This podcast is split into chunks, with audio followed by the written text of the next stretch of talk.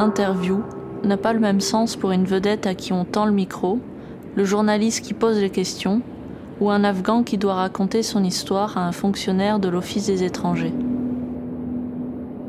Imaginez un instant être à la place de la personne qui, jour après jour, écoute les récits de ces immigrants. Votre hiérarchie compte sur vous pour débusquer les contradictions et repousser un maximum de candidats. Ce matin, la porte s'ouvre sur un jeune homme de 25 ans. Il s'appelle Kamran. Méfiez-vous, il vous sourit.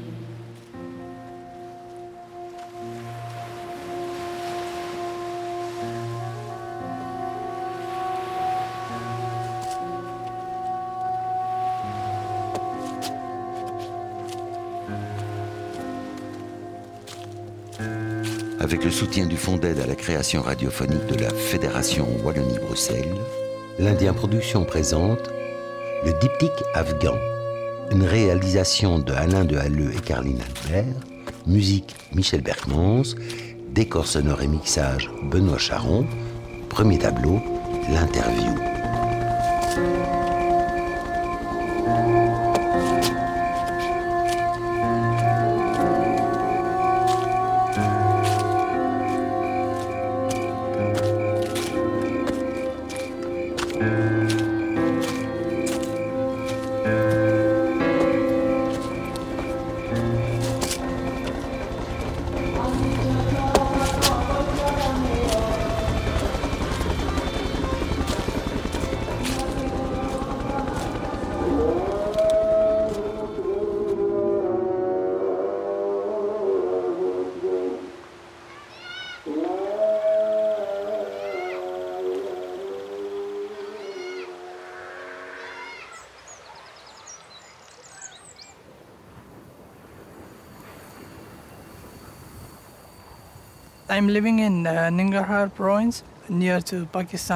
Je vivais dans la province de Ningar, à Lalpur, près de la frontière pakistanaise.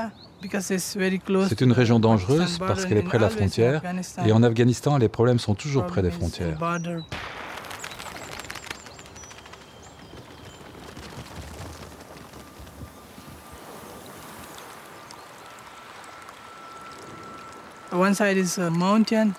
D'un côté, il y a la montagne et de l'autre côté, il y a une rivière. Uh, Avec mes amis, on adorait jouer au cricket. Les après-midi, on allait au terrain et on organisait des matchs. Parfois, on allait dans la montagne et on cherchait les abeilles. C'était vraiment cool.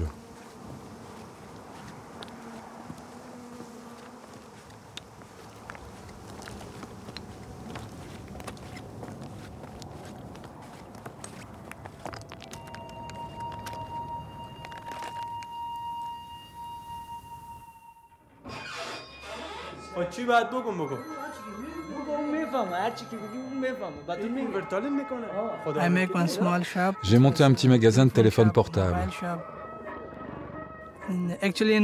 En fait, mon village est un petit village, et donc au début, mon business marchait bien. Puis plus vraiment, parce qu'on n'achète pas un GSM tous les jours. Et après un certain temps, mon business a décliné. Un de mes amis travaillait pour une compagnie à Kandahar. Uh, Il m'a dit, si tu t'emmerdes dans ton village, tu peux aller travailler ailleurs.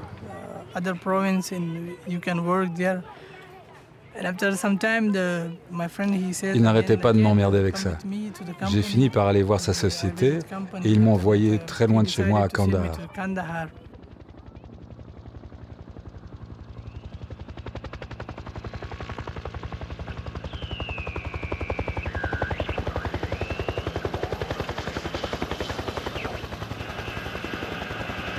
Sean, there's been a series of attacks today, including one on a foreign compound. Tell us what you've learned. There were four men who launched an attack on a compound, a guest house for four.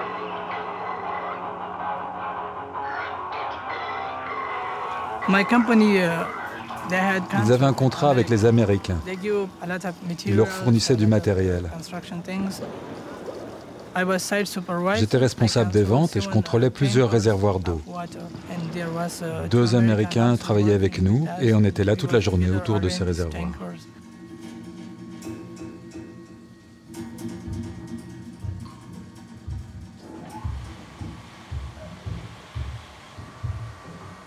Le premier s'appelait Wilson et le deuxième s'appelait Ortiz. Ortiz venait de Californie et Wilson était de Washington.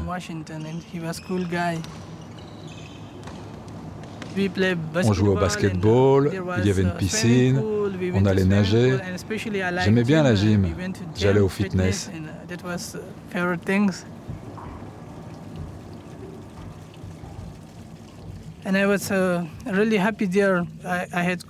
J'étais très heureux là-bas. J'avais un bon salaire, mais au bout d'un moment, ma famille a eu des uh, problèmes avec les talibans.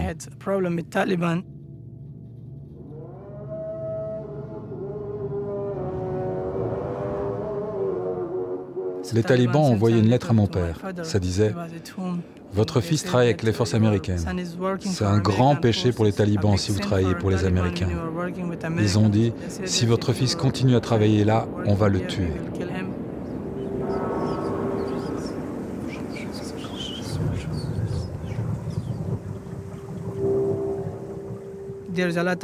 Beaucoup de villageois ont des contacts avec les talibans. C'est un petit village et tout le monde se connaît. On sait qui fait quoi et qui est où. On peut tout savoir très facilement. Mon père m'a appelé et m'a dit, tu dois revenir au village, il faut qu'on cause de tout ça. Donc je suis revenu chez mon père.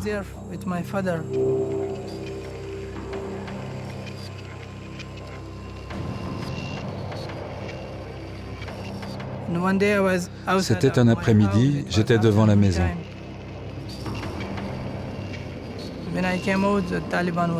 Les talibans étaient dans la montagne, ils m'ont vu.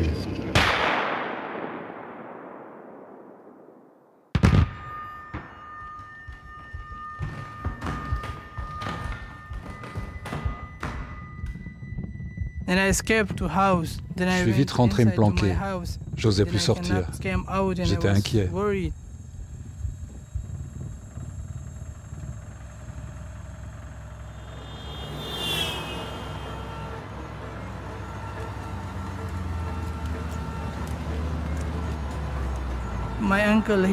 Mon oncle a décidé de m'envoyer à l'étranger.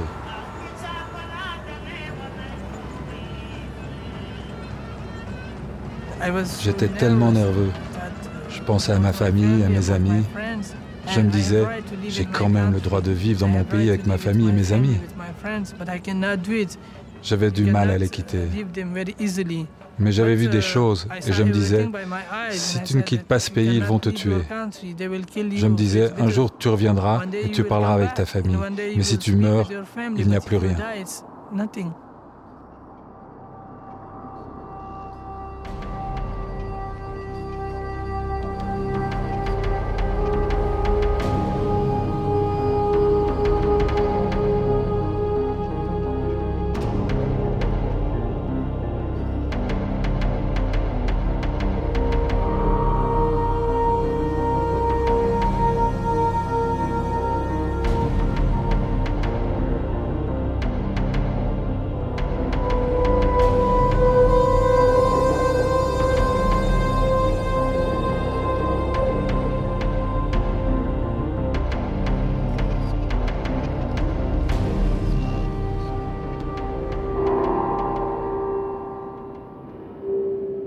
Attention, sans vous en rendre compte, vous êtes entré dans le récit.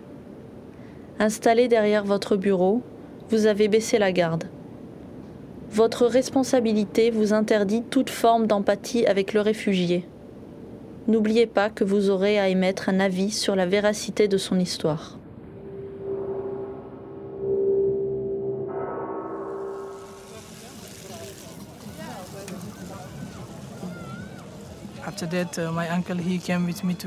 Après ça, mon oncle m'a emmené à Jalalabad. Il a tout arrangé. Ça se passe comme ça. On va chez un agent de change, on lui donne du fric, il nous donne un papier et on va chez le passeur. Ça nous a coûté 12 000 euros. Le soir, le passeur a ramené une bagnole. Il m'a emmené moi et un autre mec.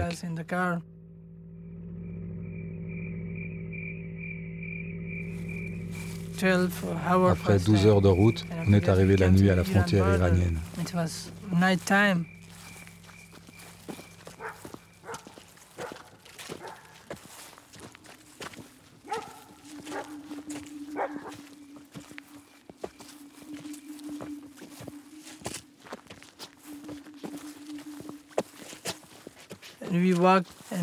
On s'est mis à marcher. Au bout d'un moment, on n'en pouvait plus, mais le gars disait, non, vous ne pouvez pas vous arrêter.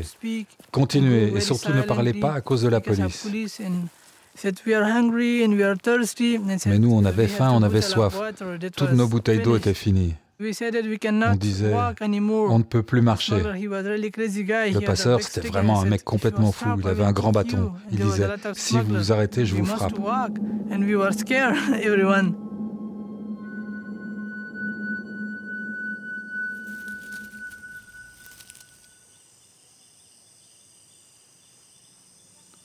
Après 16 heures de marche, on est arrivé. On était en pleine nature. Comme on avait fini l'eau, le passeur a dit, il y a quelqu'un qui va venir et qui va vous apporter de la nourriture. Et nous, on était simplement heureux à l'idée qu'on nous apporte de la bonne bouffe et de l'eau.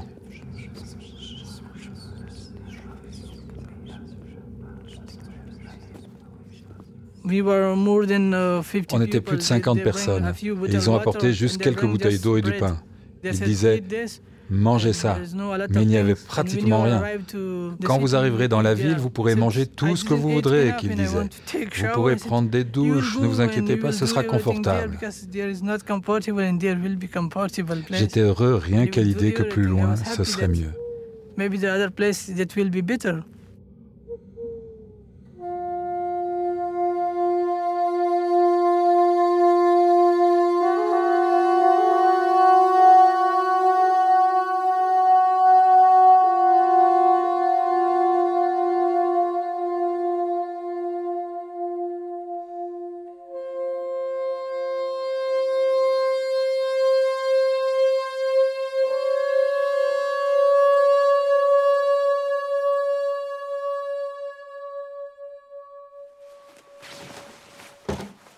Puis un gars est arrivé. Il a dit, tu viens avec moi, on va à Téhéran.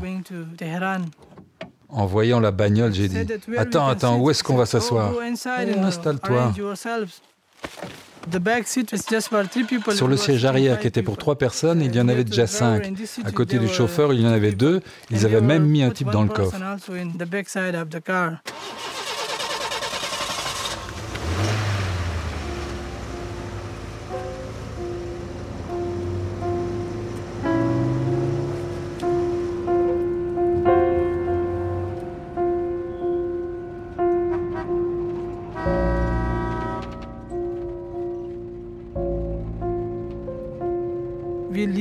Donc parti pour Téhéran.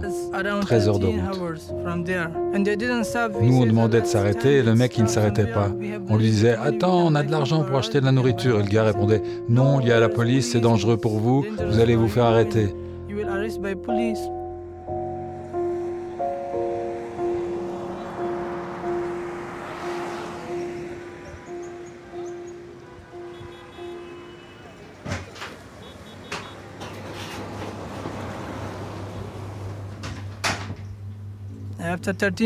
Après 13 heures de route, on est arrivé à Téhéran.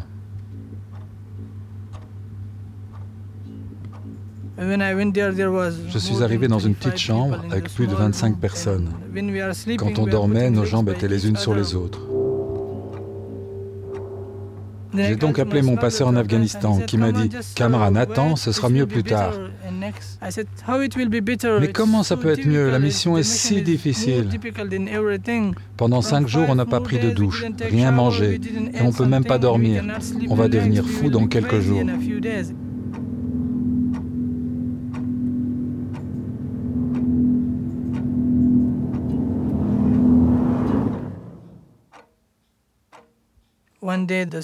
Un jour, le passeur est arrivé et nous a dit, OK, on y va, on va passer la frontière turque.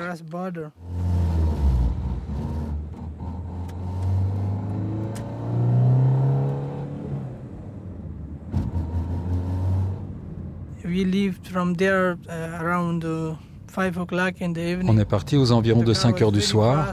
Le mec conduisait à une allure incroyable. Et nous, on criait Ralentis, s'il te plaît. Il fonçait au moins à du 160 à l'heure.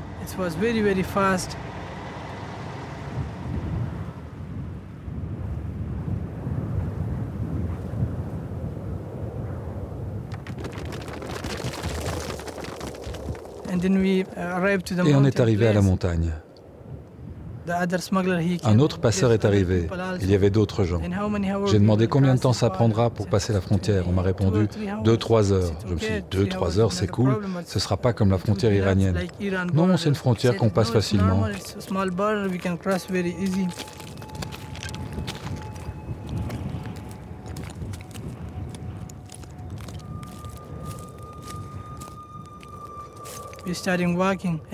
On a commencé à marcher dans la montagne.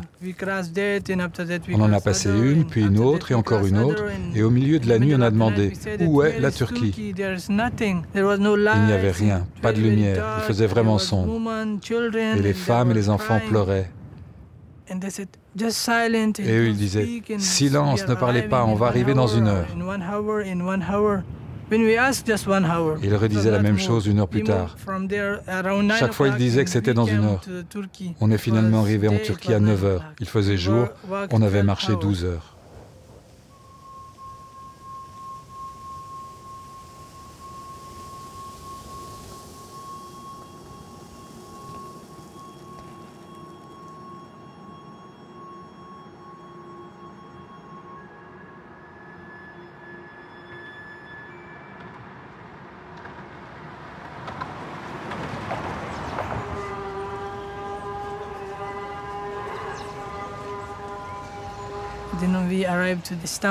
Et puis on est arrivé à Istanbul, à la station de bus.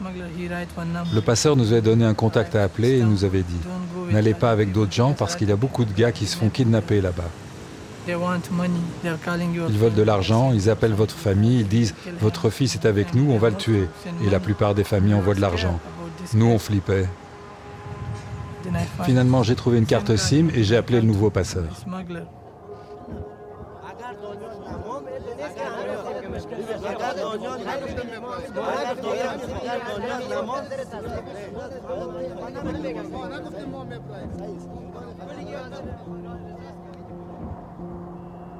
Il y avait deux pièces, une pour lui et une pour les autres.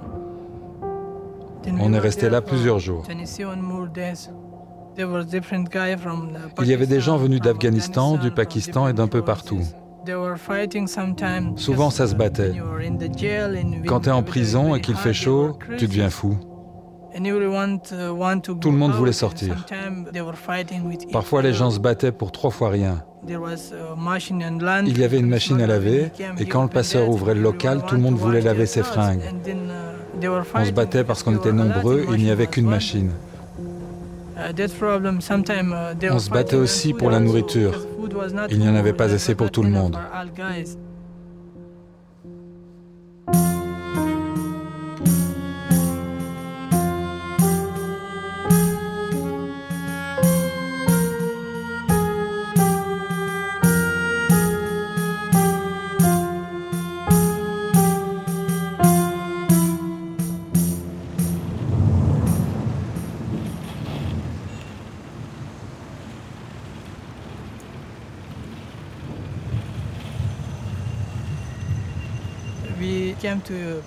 On est arrivé à Izmir, ça a pris 8 heures de route. On s'est installé dans un hôtel plein de familles venues de Syrie, du Pakistan, du Bangladesh. C'était bourré. On a attendu là trois ou quatre jours parce que le temps sur la mer était vraiment dégueulasse. Ils avaient planifié qu'on aille en Grèce sur un tout petit bateau. On est resté là quatre jours et le passeur était furieux que le temps ne s'améliore pas. Il a finalement décidé de nous faire prendre la mer.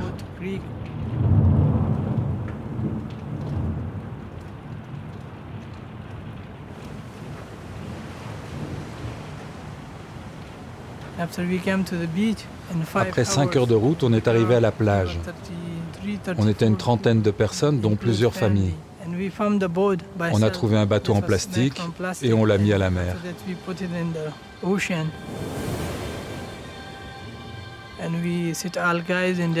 On s'est tous installés et on est parti pour la Grèce. C'était tellement dur parce que c'était un horrible bateau et la mer faisait du bruit. Tout le monde avait peur et disait on n'y arrivera jamais. Et le passeur disait si on fait demi-tour, la police va vous arrêter et vous ramener au pays. Et quand on pensait au pays, on se disait les talibans vont nous tuer, mieux vaut encore faire la traversée.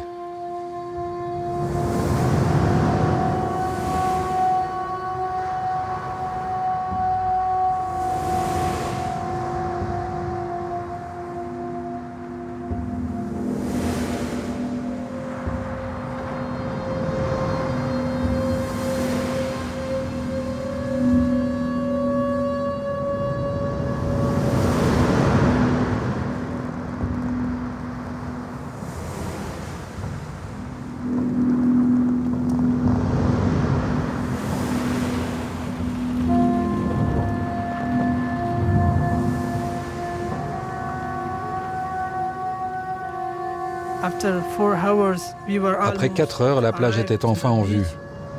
On a décidé de se foutre à l'eau parce que si on arrive tous ensemble à la plage sur le bateau, la police nous arrête. Donc je me suis foutu à l'eau comme tout le monde. J'étais à 30 mètres du rivage. Je me suis mis à nager avec mon bagage.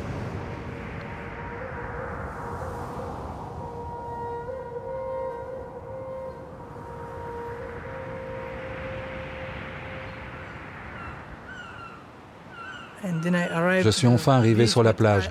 Je pensais vraiment que c'était un rêve. Tout était si irréel.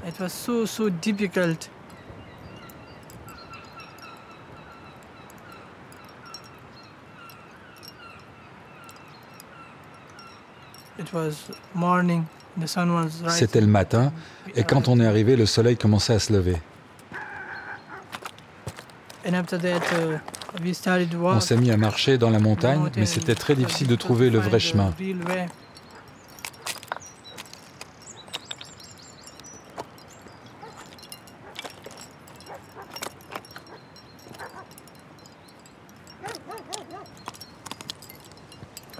Uh, Moi et deux, trois amis, on s'est mis à aider une femme qui ne se sentait pas bien du tout.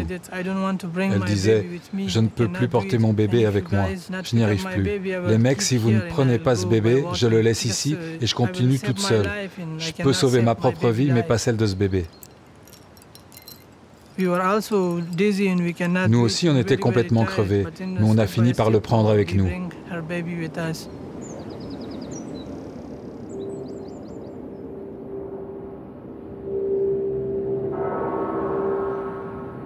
Vous êtes assis depuis trop longtemps. Ces histoires n'en finissent pas. Et les heures sont si longues. Votre tâche est vraiment difficile, mais le haut commissaire aux étrangers compte sur vous.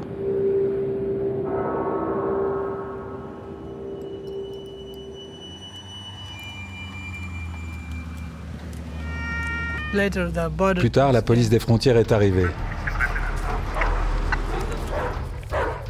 C'était vraiment des mecs dangereux. Ils se sont mis à nous frapper et ils m'ont cogné au visage. Je suis tombé, ce connard hurlait Qu'est-ce que vous foutez ici? Moi, j'ai rien répondu. Il a dit Tout le monde à terre. Ils se sont mis à nous fouiller et nous ont emmenés au commissariat.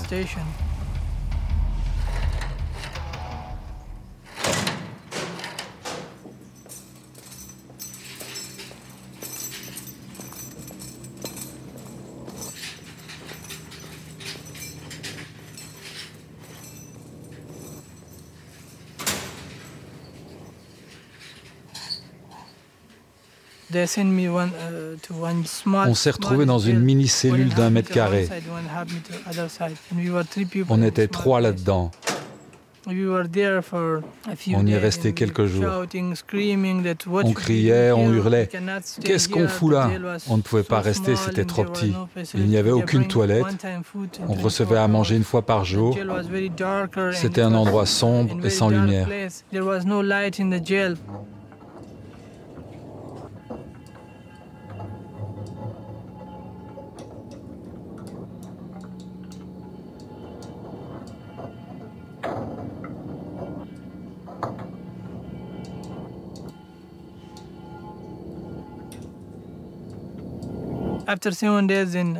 Après quelques jours, une traductrice de la Croix-Rouge est arrivée. Elle a dit Laissez ces gens sortir pour téléphoner, acheter de la nourriture. Ici, ce n'est pas un endroit pour les réfugiés. Normalement, les réfugiés vivent dans des centres. Ces gens n'ont rien fait de mal, ils sont innocents. Cette prison est une prison pour criminels. Vous devriez transférer ces gens dans des cellules plus grandes. Celles-ci ne sont pas pour les humains. On peut tout au plus y rester une heure. Et le gars était en colère. C'est un ordre de justice, ils doivent rester ici, on les garde.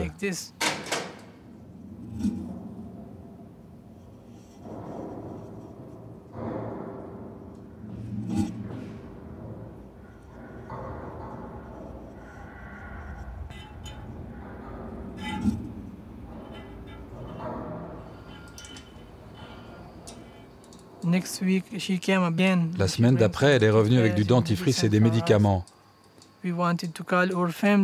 On voulait appeler nos familles qui s'inquiétaient de nous. Elle nous a filé son téléphone en disant Appelez vos familles, dites-leur que tout est OK. Après 16 jours, donc, j'ai appelé ma famille qui était super inquiète.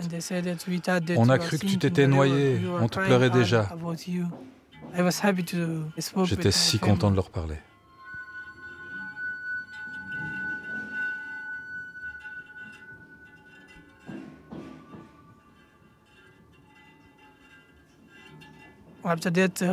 Puis le commissaire est arrivé avec un papier. Ok, signez ça. Tout le monde a dit, c'est quoi ce truc? Vous êtes tous arrêtés pour six mois. Vous devez rester dans cette prison. Mais enfin, on n'a rien fait. On a juste passé une frontière. On est venu ici parce qu'on avait des problèmes dans notre pays. On a juste cherché à échapper à la guerre, aux talibans. Et lui disait, c'est pas de mon ressort. Et on a fini par signer. Mais au même moment, plein de réfugiés sont arrivés de Syrie et d'autres pays. Il n'y avait pas de place pour ces réfugiés. C'était bon pour nous car après quelques jours, la justice a changé d'avis et a décidé de prendre les nouveaux arrivants. Ils nous ont donné des papiers disant qu'on avait 40 jours pour quitter le territoire et ils nous ont laissé partir.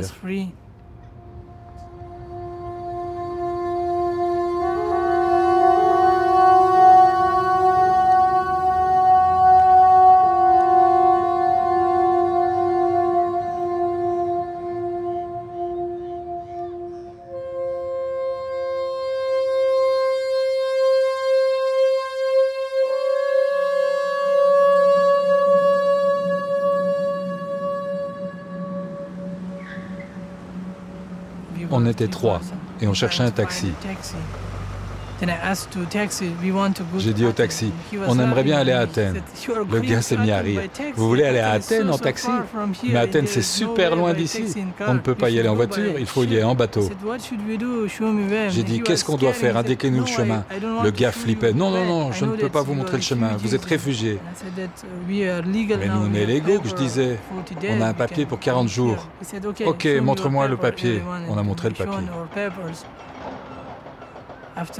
Ok, je vous conduis au port, mais vous me donnez 100 euros. J'ai demandé, le port est si loin Non, c'est 12 km. Mais si vous voulez venir avec moi, c'est 100 euros. Finalement, on a négocié et on est arrivé au port pour 60. Ensuite, on a acheté un ticket pour 50 ou 60 euros.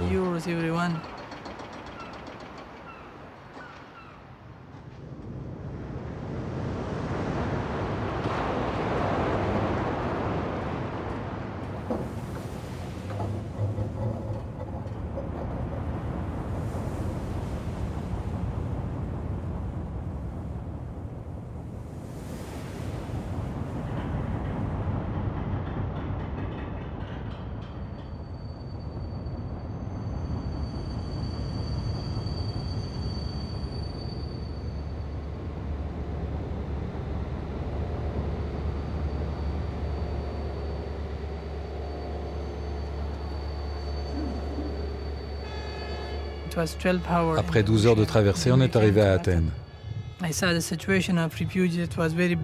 La situation des réfugiés était vraiment mauvaise parce que beaucoup de gens viennent de leur pays sans fric.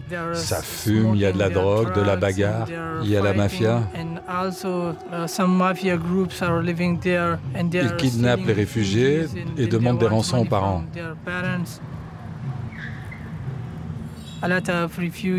Beaucoup de réfugiés se battent au couteau, au revolver. J'ai entendu que les Afghans s'étaient fait tuer là-bas. J'étais vraiment choqué. C'est quoi cette Europe? La situation est si mauvaise ici.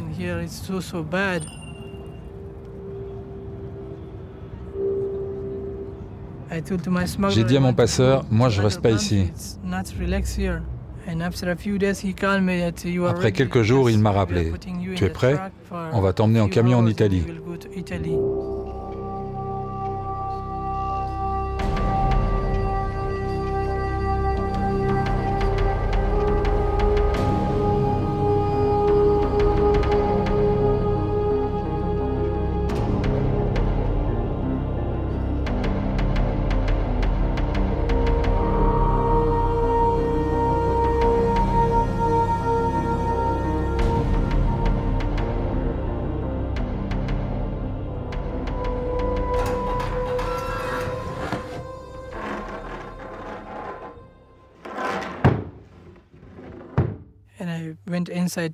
Je suis monté à l'arrière du camion.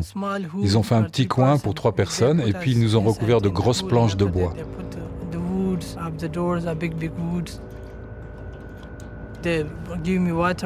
Ils nous ont donné de l'eau et quelques biscuits et nous ont dit, vous arriverez dans 12 heures.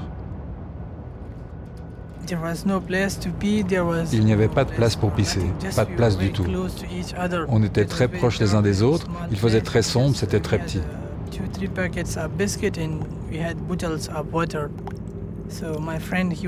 Mon copain voulait pisser, mais il ne pouvait pas. Donc on a bu l'eau d'une des bouteilles et il devait pisser dedans. Mais il n'y arrivait pas parce qu'on était trop près les uns des autres. Il avait honte et nous on disait, allez vas-y, il n'y a pas d'autre solution.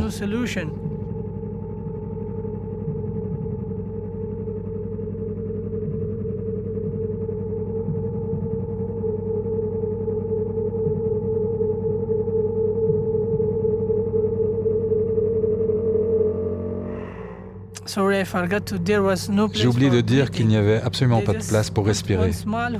Ils avaient fait un trou grand comme ce doigt. On respirait avec beaucoup de difficultés. Il a commencé à faire super chaud. Je voulais enlever mes habits.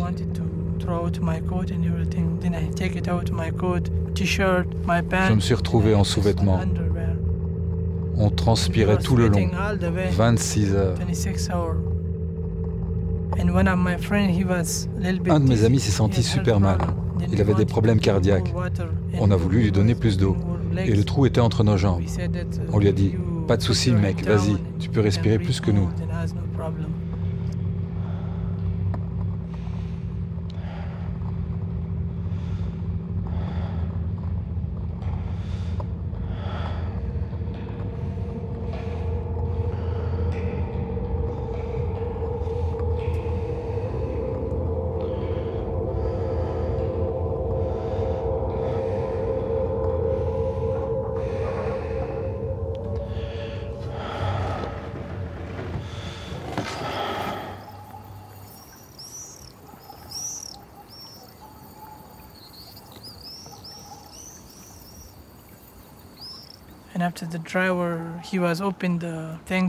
Finalement, le conducteur a ouvert la porte arrière du camion.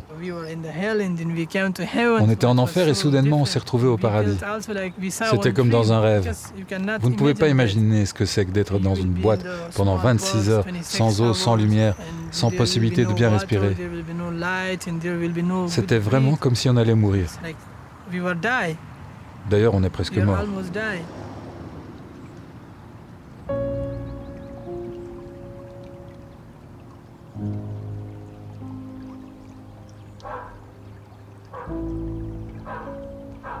On s'est mis à galoper dans la nature. Il y avait des chiens. Et on s'amusait à les ennuyer devant la maison.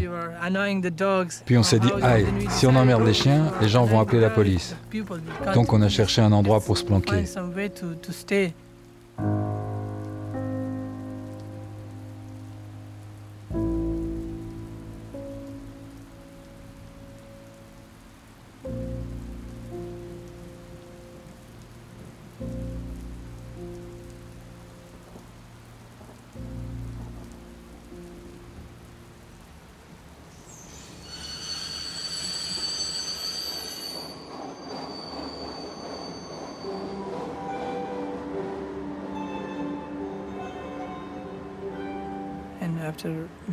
Finalement, on est arrivé à Milan et j'ai rencontré un Afghan à la gare.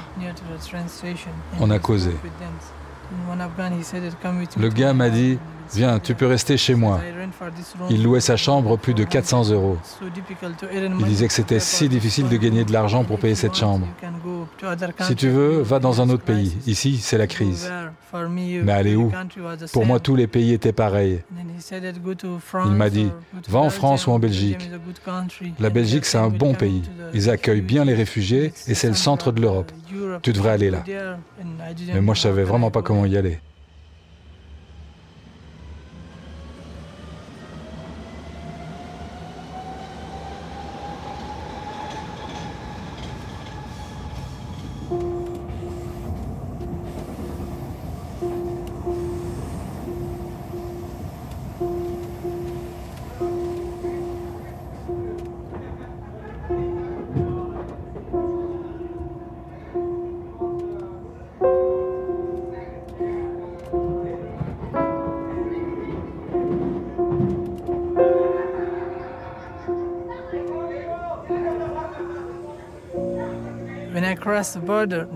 À la frontière, le nouveau passeur m'a dit, on arrive en Belgique. Le paysage était magnifique. C'était un endroit de rêve. Tout était si vert.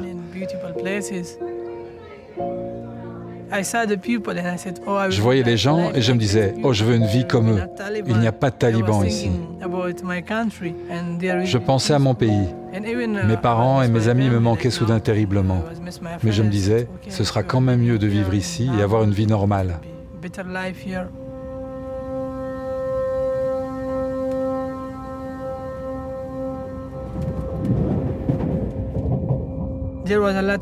À plus d'une reprise, j'ai pensé mourir. À chaque seconde, à chaque minute. J'ai passé toutes ces frontières. Je suis passé par la prison et toutes ces choses. Si quelqu'un m'avait dit que je vivrais tout ça, peut-être je serais resté. J'aurais dit aux talibans, ok, allez-y, tuez-moi, parce que je ne me vois vraiment pas faire toute cette route.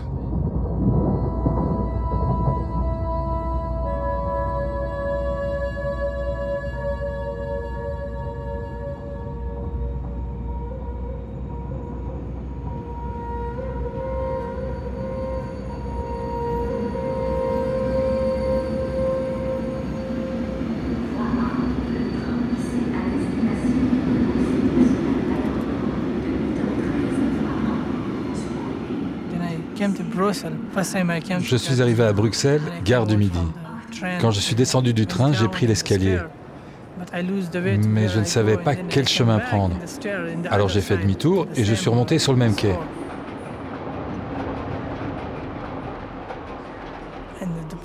Les policiers, évidemment, m'ont vu. Tiens, ce gars est nouveau. Et ils m'ont interpellé. J'étais si crevé du voyage et de tout ce qu'il y avait eu avant. J'étais si déçu. La police. a dit, je suis de la police. J'ai dit, ok, qu'est-ce que vous voulez de moi? Donne-moi ton passeport. Pourquoi tu es venu ici?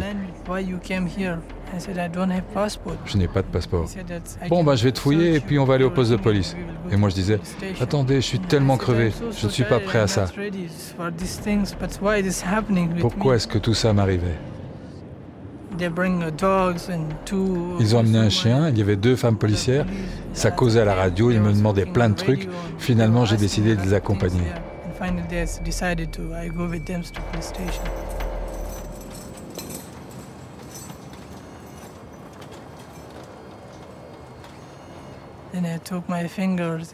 Ils ont pris mes empreintes, ils m'ont demandé de quel pays je venais et ce que je venais faire ici. J'ai fait 4 heures de tôle. Puis ils m'ont apporté un papier disant que je devais foutre le camp du pays.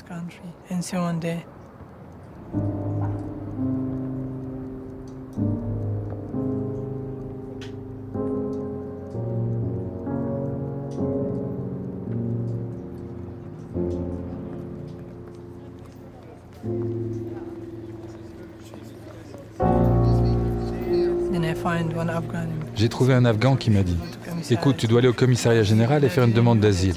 Je ne savais même pas ce que ça voulait dire, asile. C'est quoi ça? Quand tu veux vivre ici, tu dois aller au commissariat général, tu dois faire une interview, un truc comme ça.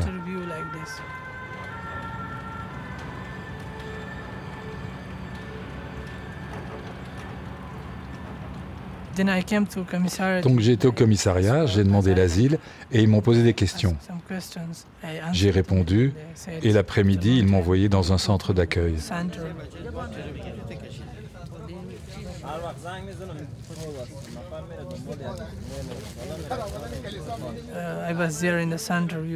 On était 25 personnes par chambre. C'était si bruyant. Après 23 heures, on ne pouvait plus parler. Il y avait plein de règles. Trop de règles pour moi. En plus, j'avais des problèmes avec la nourriture.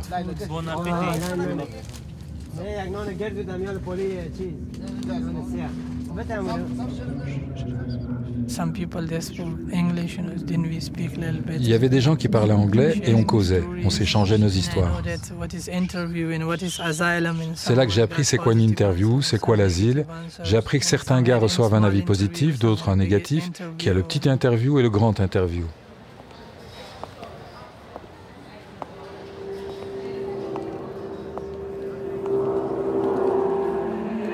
Living in uh, Nangarhar province, near to Pakistan border. So Taliban My uncle, he decided to uh, go out of country.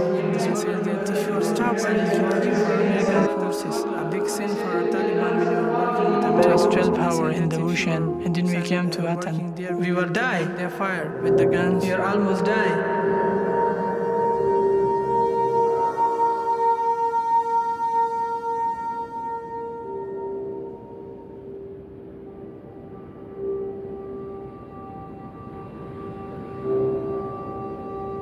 Ça fait quatre heures que vous, employé du commissariat général, vous avez recueilli la déposition de ce jeune Afghan.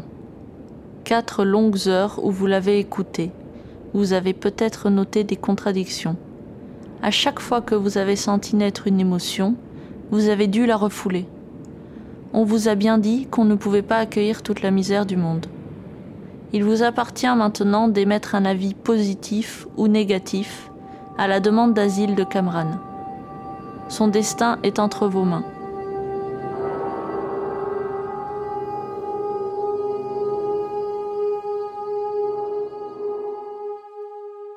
Les interviews durent généralement 4 heures.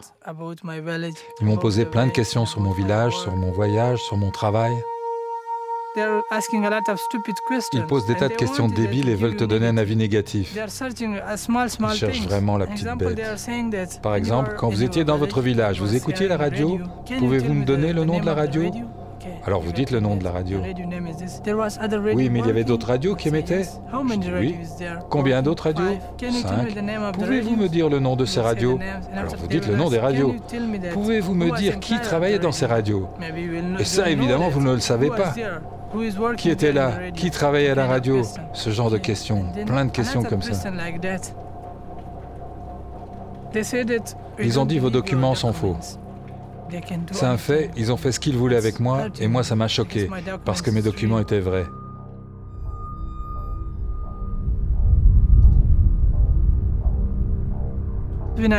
J'ai reçu une décision négative.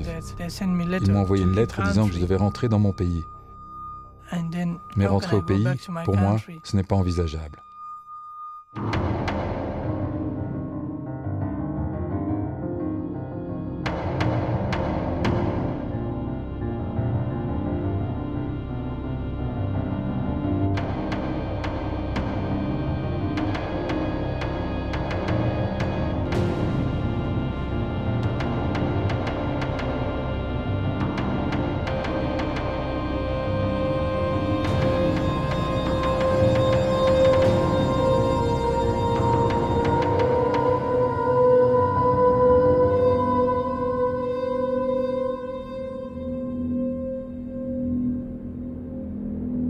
Depuis, Kamran a fait deux nouvelles demandes d'asile.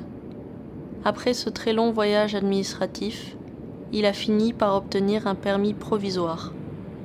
Dans un an, son dossier sera réexaminé.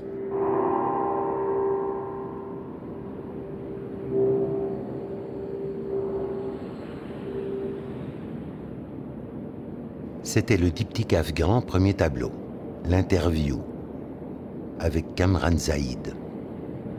Une réalisation de l'Indien Production avec le soutien du Fonds d'aide à la création radiophonique de la Fédération Wallonie-Bruxelles.